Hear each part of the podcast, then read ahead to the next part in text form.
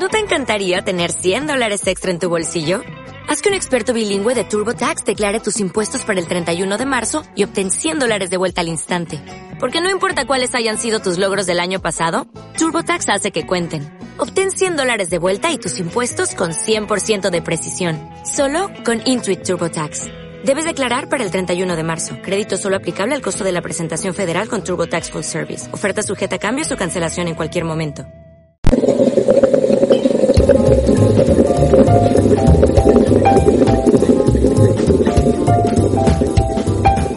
Hoy en la hora del café volvemos a coger nuestro cohete interplanetario y nos vamos hasta Estados Unidos. Y esta vez nos vamos hasta el estado de Georgia. Nos vamos hasta Savannah, donde hay una Spanier muy especial. Ella es Ana Zurita y a pesar de compartir apellido conmigo, no somos familia ni nada, ¿eh? Pero aún así tengo muchísimas ganas de conversar con ella porque creo que tiene cosas muy, muy interesantes que contarnos. Buenos días, Ana, ¿qué tal? Hola, Ángel, ¿qué tal? Mucho gusto. Bueno, pues la primera pregunta de esta sección de la hora del café siempre es obligada, ¿eh? Y es, ¿a ti cómo te gusta el café a primera hora? ¿Cuál es el café que te despierta, Oh. que te carga las pilas? Pues eh, aquí vende un café cubano riquísimo. Y yo me traigo mi maquinita de España, eh, la italiana, y, y eh, le leche de almendras un poquito, pero siempre ha sido leche normal, sin azúcar. Bueno, Ana, ya hemos dicho que estás en Georgia, que estás en Savannah, y la verdad un verdadero paraíso en la tierra. Cuéntanos un poquito cómo es la vida por allí. Pues la vida es eh, agradable y fácil, la verdad, porque yo trabajo en un instituto que está a cinco minutos andando de mi casa. Es una ciudad histórica, es el, digamos, el landmark, que es como el patrimonio artístico eh, conservado más grande del país. Tiene un- una zona peatonal, tiene bares en la calle. eh, así que para la vida americana, la verdad que esto es, es, como tú dices, es un paraíso. Ana, de los elementos culturales que has podido detectar por allí, sobre todo a nivel de relación social, de trato humano, ¿qué fuertes tienen ahí en Sabana que si nos lo aplicáramos en España, en nuestra cultura, ganaríamos dos o tres puntitos? Bueno, es un barrio donde yo vivo, la gente se saluda, se comentan. Yo estoy ahora cultivando un jardín por la pandemia y todo el mundo me, me alaba, oh, qué lindo jardín. Hay un intercambio de plantas una vez a la semana del barrio, aunque la gente no se conozca. Eh, hay una asociación, un poco de vecinos que nos informamos de si, por ejemplo, hay alguien le sobra unas sillas, pues lo pone en la puerta y otros lo recogen.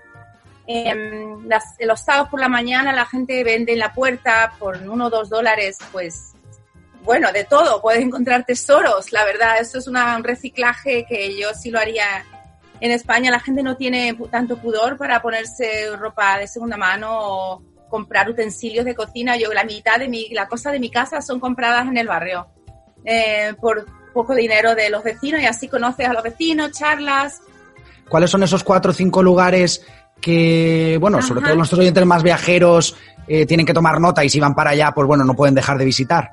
Ah, por supuesto, está River Street, que era la entrada al puerto de toda la parte del sur, con la el mercado del algodón.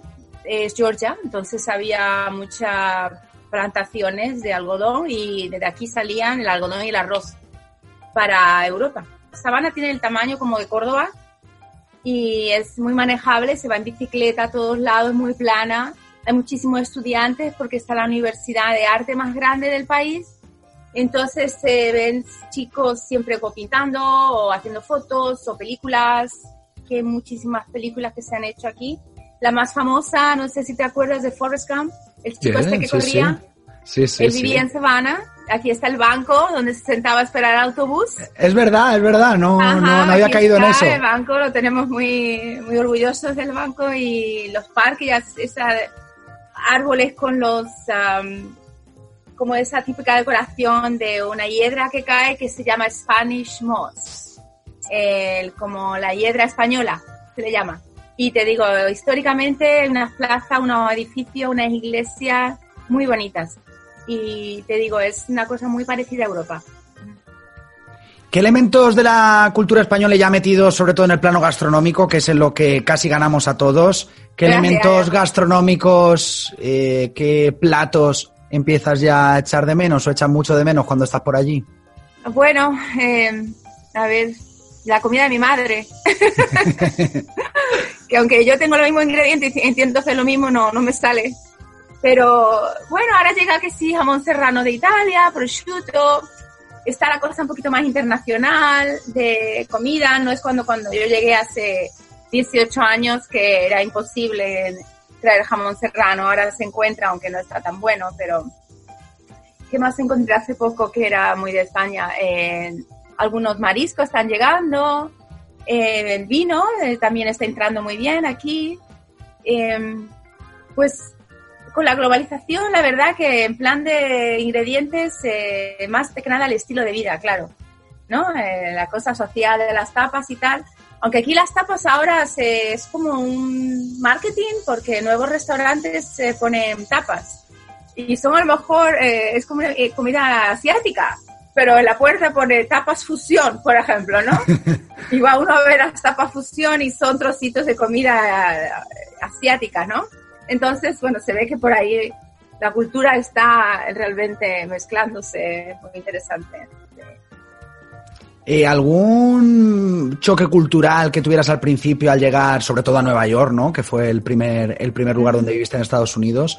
Eh, ¿Alguna anécdota así graciosa que te pasara precisamente por esa diferencia cultural, eh, por ese slang, esas diferencias muchas veces que hay incluso hasta dentro de, entre estados, dentro de, Estados Unidos?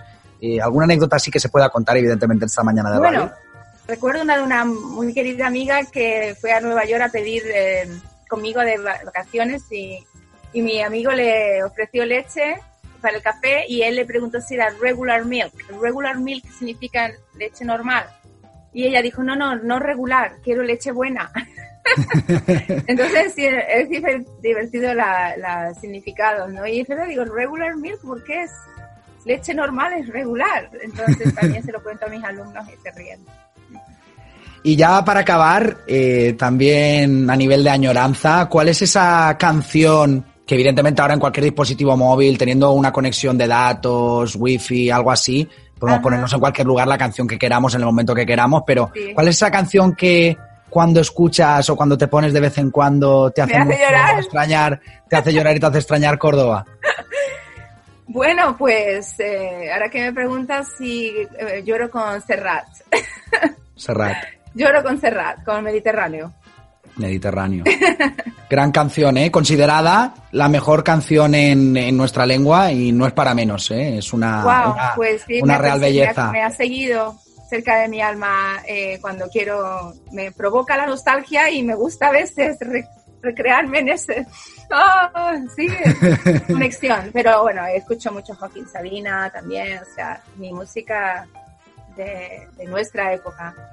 que soy mayor que tú, pero gracias a Dios. No, yo, soy, yo soy un gran fan también de tanto de Sabina como de Serrat y conozco sus discografías en, en, profundidad. Ana, muchísimas gracias por estar en esta mañana de radio.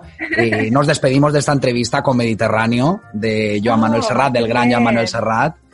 Y decirte, pues eso, que muchísimas gracias que este micro va a estar abierto siempre que quieras, cuando cambies de localización, si te has dejado alguna anécdota en el tintero, cualquier cosa que nos quieras contar, aquí tienes tu altavoz, siempre te vamos a dar voz, siempre vas a ser bienvenida. Y pues eso, eh, un fuerte abrazo y muchísimas gracias. Hasta pronto.